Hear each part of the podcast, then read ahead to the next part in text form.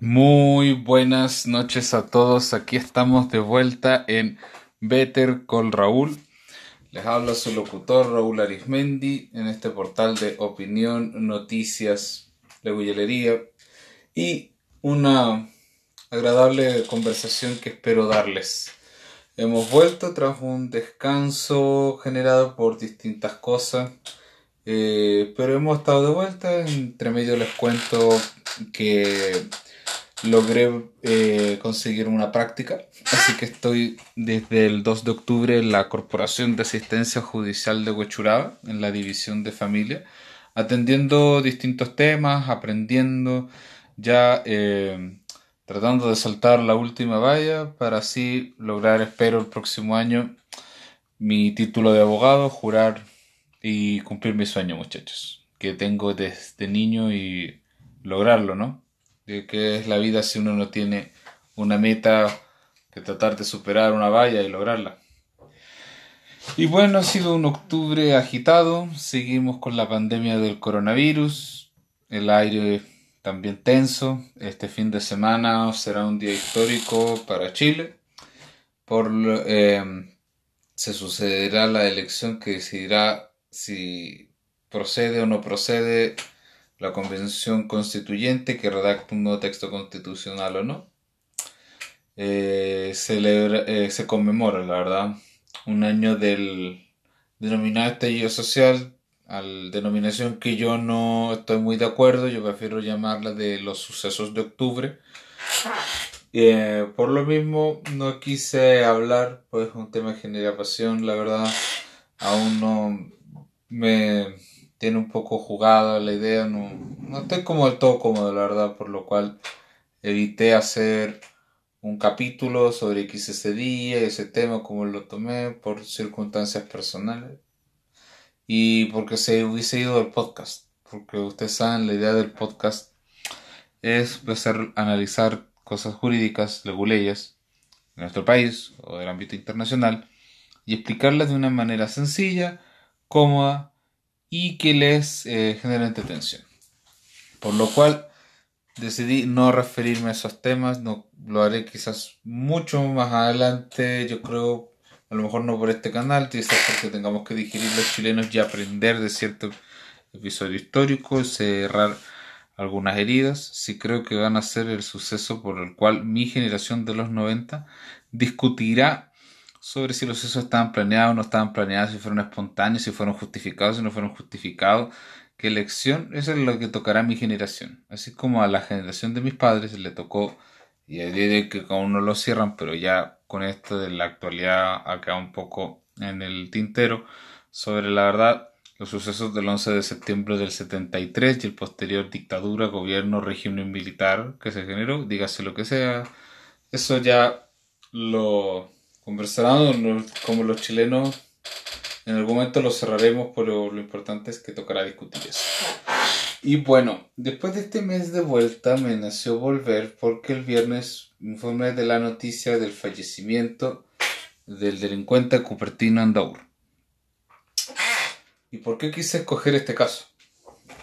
Cupertino Andaur, que acaba de fallecer el viernes en un penal de 70 años, fue encontrado muerto por los gendarmes, destacó porque fue la última persona en nuestro país, en nuestro país bajo este ordenamiento, fue condenada a muerte.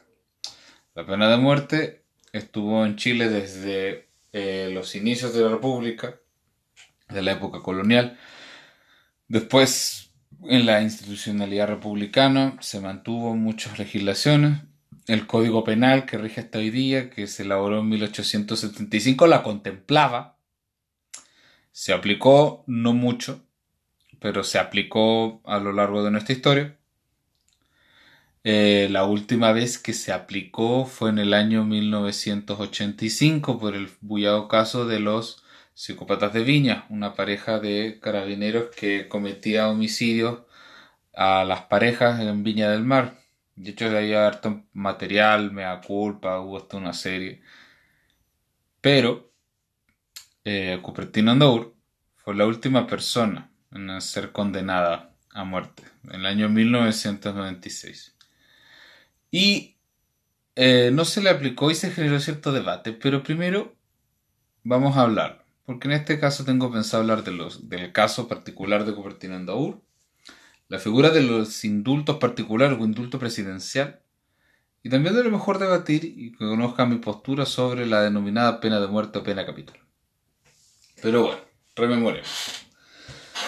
Eh, en el año de 1992, Chile ya vuelto a la democracia, gobernaba en ese entonces eh, don Patricio Elwin, el presidente de la transición, que se la denominaba, y sucedió que el 30 de diciembre de ese año, ya preparándose la, la gente, la sociedad para el próximo año, resulta que en el, en el sector de lo curro, acomodado, vivían, entre las tantas familias que vivían, la familia Zamorano Jones.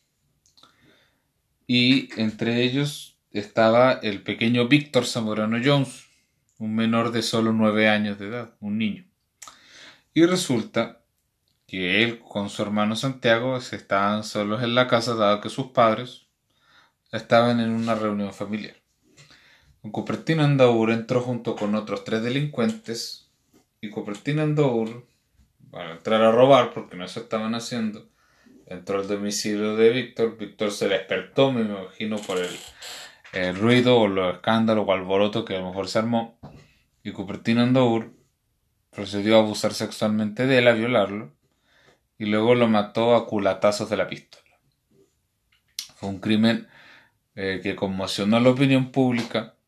Se un momento, sospechó en un momento de incluso de su hermano, pero luego se hizo eh, pesquisa con la policía de investigaciones y carabineros y se logró determinar que no era un sospechoso parte de su familia. Así que en marzo de 1993 dieron con Cupertino Andaur, quien ya estaba preso por otro delito, pero que en ese entonces lo lograron. Hay que decir que en ese caso, en esos años, no estaba creada la Fiscalía, el Ministerio Público como órgano persecutor y acusador de delitos, ni tampoco funcionaba el, actual Código Procesal Penal. Entonces regía el Código Procedimiento Criminal, el cual, como les comenté en el capítulo de norma, seguía un sistema de tipo inquisitivo, en que era el juez quien reunía las funciones de investigar, acusar y juzgar con lo que yo les comenté. Bueno, resulta que eh, la causa se elevó, pasó por todas las instancias, eh, fue defendido por Cupertino Andaur, se le defendió con una figura que se tenía en ese entonces, que era el defensor de turno, abogados que estaban en una lista y que si alguien no podía costear un abogado, no tenía nadie quien lo representara, tomaban su defensa. Y bueno, este caso siguió en los que se dominaban antiguamente juzgados del crimen y pasó, y al pasar por las Cortes de Apelaciones y la Corte Suprema, se estuvieron incluso en factores, creo que en Corte de Apelación, en Corte Suprema, en unanimidad, decretaron la pena de muerte para Cupertino Andor por el que este escándalo es tan, por crimen tan escandaloso. Y además era un caso que estaba contemplado, la violación con homicidios, estaba contemplado que su condena, y más si era de menores, era efectivamente la pena de muerte, la cual está regulada en un decreto de los años 60 en que dispone básicamente en que se realizará en un penal, los gendarmes se realizará mediante fesulamiento, teniendo un procedimiento, que se venden los ojos, que el condenado nunca, eh, la idea es que nunca sepa cuándo lo mataron, que no lo vea, que tienen que constatar un poco de prensa, algún funcionario del tribunal, un médico forense para que se cerciore de la muerte. Y bueno, en cada país varía. En Estados Unidos, como se vio por las series, hay estado en que es por la inyección letal, otros que lo hacen por la silla eléctrica. En Asia por la horca. Es una sanción contemplada aún el día de hoy, no tan amplia como era antiguamente, pero en distinto ordenamiento jurídico. Como les decía, don Cupertino Andaur eh, fue encontrado por los magistrados eh, culpable y merecedor de la condena de muerte por el delito. Esto fue ya la causa, si bien fue en 1992, se llegó a la decisión final en el año de 1996. Y pasó que precisamente el 24 de agosto de 1996, el presidente de aquella época, don Eduardo Frei Ruiz Tagle, hijo del expresidente Frei Montalva, quien era y es hasta el día de hoy militante del Partido de la Democracia Cristiana, un partido muy inspirado en los principios del catolicismo y la doctrina social de la Iglesia. Y estimó y procedió a la facultad que le confiere la Constitución de darle el indulto particular a Cupertino Andaur, por lo cual decidió conmutar la pena, dígase, reemplazar una pena por otra, de muerte a presidio perpetuo. Y esto lo emitió en cadena nacional y dijo, no puedo creer que para defender la vida y castigar al que mata, el Estado deba a su vez matar. La pena de muerte es tan inhumana como el crimen que la motiva. Solo Dios da la vida, solo Dios puede quitarla. Hay que entender que los contextos de la sociedad chilena, aún en los años de los 90, era más conservadora en comparación al liberalismo cultural que vivimos en ese tiempo. Habían cosas muy cuestionadas, el rol de la mujer, las campañas del SIDA, el, tema de la homosexualidad, eran temas porque aún los, las instituciones eran muy conservadoras. Aún se puede decir que la Iglesia Católica tenía cierto peso en la cultura de la gente a nivel de todo estrato. Desde luego que fue muy criticada la decisión, algunos lo apoyaron, considerando que era un gesto noble por parte del presidente de la República. Otros, como la familia Zamorano Jones, quienes no residen en Estados Unidos, estuvieron en contra de la decisión. La cuestionaron, la deben cuestionar hasta el día de hoy, porque bueno, es entendible la, cómo perdieron a su hijo. El Poder Judicial, que si bien no tiene permitido pues, para mantener su imparcialidad, ah, en parte la criticó. El presidente de la Corte Suprema de aquella época, Servando Jordán, quien venía de haber tenido dos acusaciones constitucionales y de las que se salvó precisamente por, eh, por falta de votos en el Congreso, cuestionó en parte la decisión del presidente Frey. Y bueno, ustedes se deben preguntar por qué Frey, por qué el presidente de la República se metió en un caso de alguien que está condenado, siendo que los poderes, hace el ejecutivo, el legislativo y judicial, son eh, independientes, están separados. Pero es que voy a empezar a explicar. El indulto particular está dentro de las facultades de lo que puede realizar el presidente de la República. Dígase, el indulto particular puede remitir, dígase, eh, anular la pena, conmutarla, cambiarla o reducirla, dígase, reducirla el tiempo. Entonces, eh, ¿cómo funciona? El indulto particular, al igual que la amnistía, que es dictada por el Congreso Nacional, funcionan bajo la lógica de una política criminal de perdón.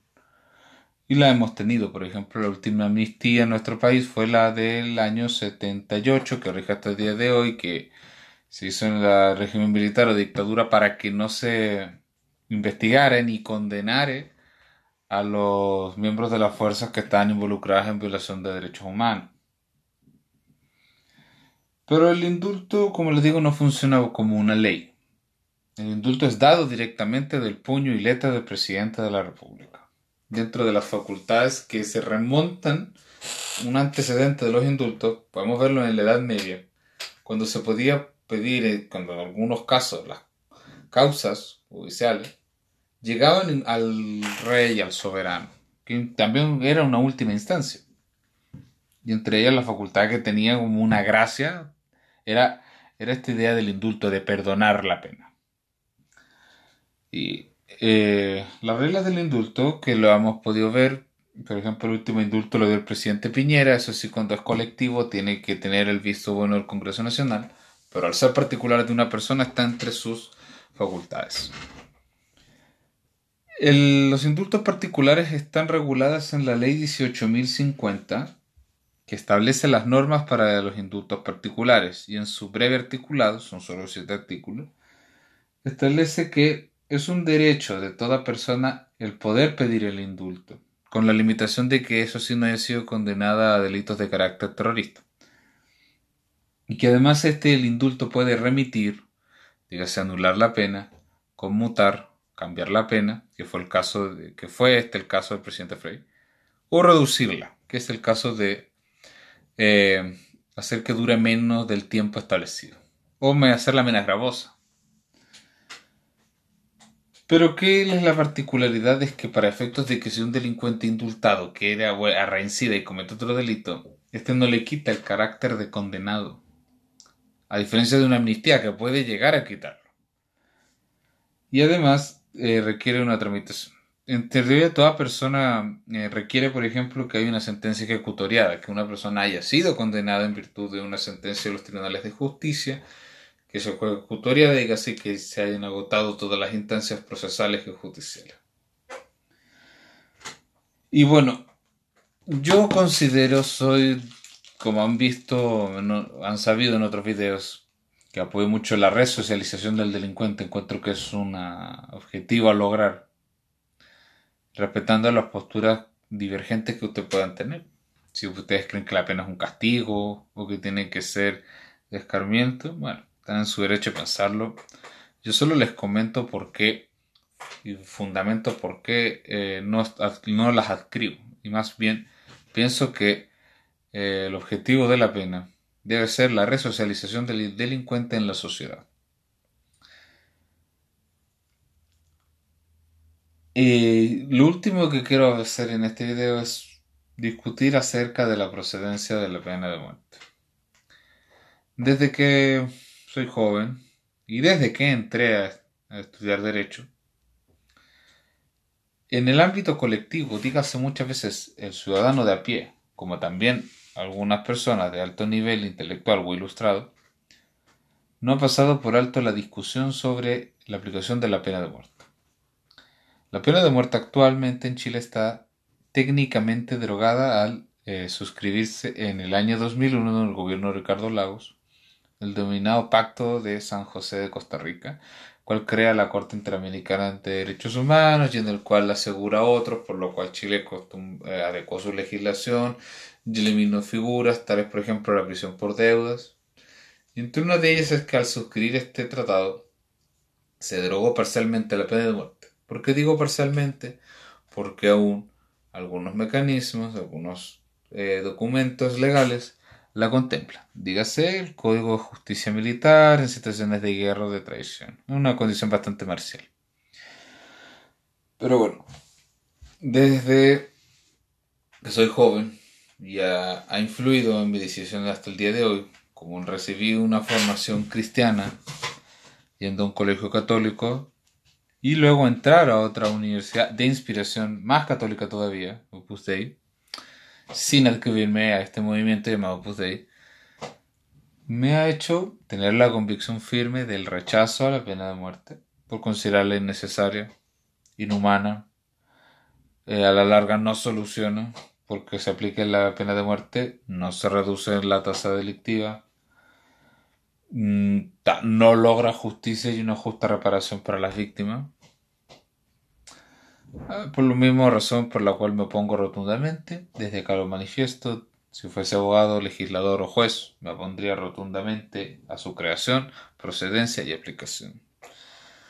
Porque estando en el siglo XXI, en que la sociedad si bien ha avanzado como ha retrocedido, es cierto que estamos ante una sociedad que no piensa mucho, que no coteja información, no analiza, a veces se traga lo primero que le dicen en los medios, y puede instalarse en gente tan conservadora o que puede opinar al haber sufrido o al ver que la, tasa delictiva puede ir en aumento o que siente que hay una sensación de impunidad y que algunos pueden hacer lo que se les plazca sin recibir justo castigo o merecido castigo.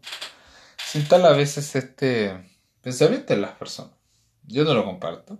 A lo mejor, bueno, el hombre y sus circunstancias, las personas y sus circunstancias, pero considero que no Mm, siguiendo a Becaría, que les hablé la otra vez, no soluciona el tema, ni siquiera lo zanja.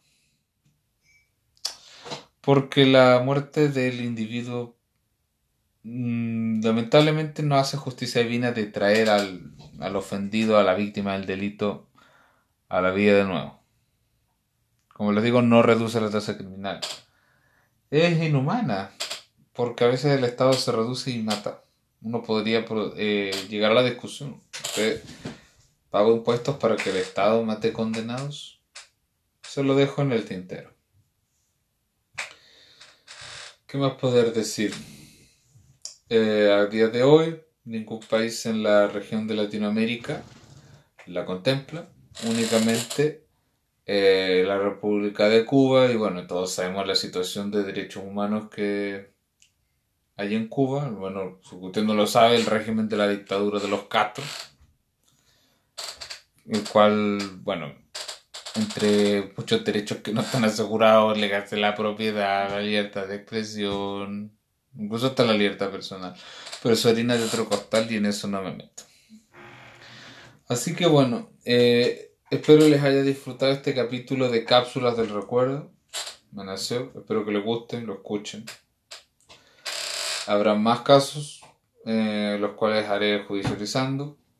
He decidido a lo mejor casos que tú en el tintero no hacerlo porque escapan de lo jurídico o requieren un análisis mayor y del cual creo que no estoy capacitado de dar. Así que bueno, espero que la hayan pasado bien, tengan buenas noches, eh, tengan una buena semana, no se olviden de ir a votar con las precauciones de salud y estaremos en otro capítulo.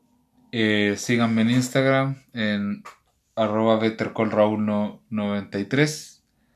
Eh, escúchenme en Spotify. Eh, vea, este, ahí tengo más capítulos. Y nos estamos viendo para otro capítulo. Se despide su locutor, atentamente, Raúl Arismendi, y tengan todos ustedes una muy buena semana.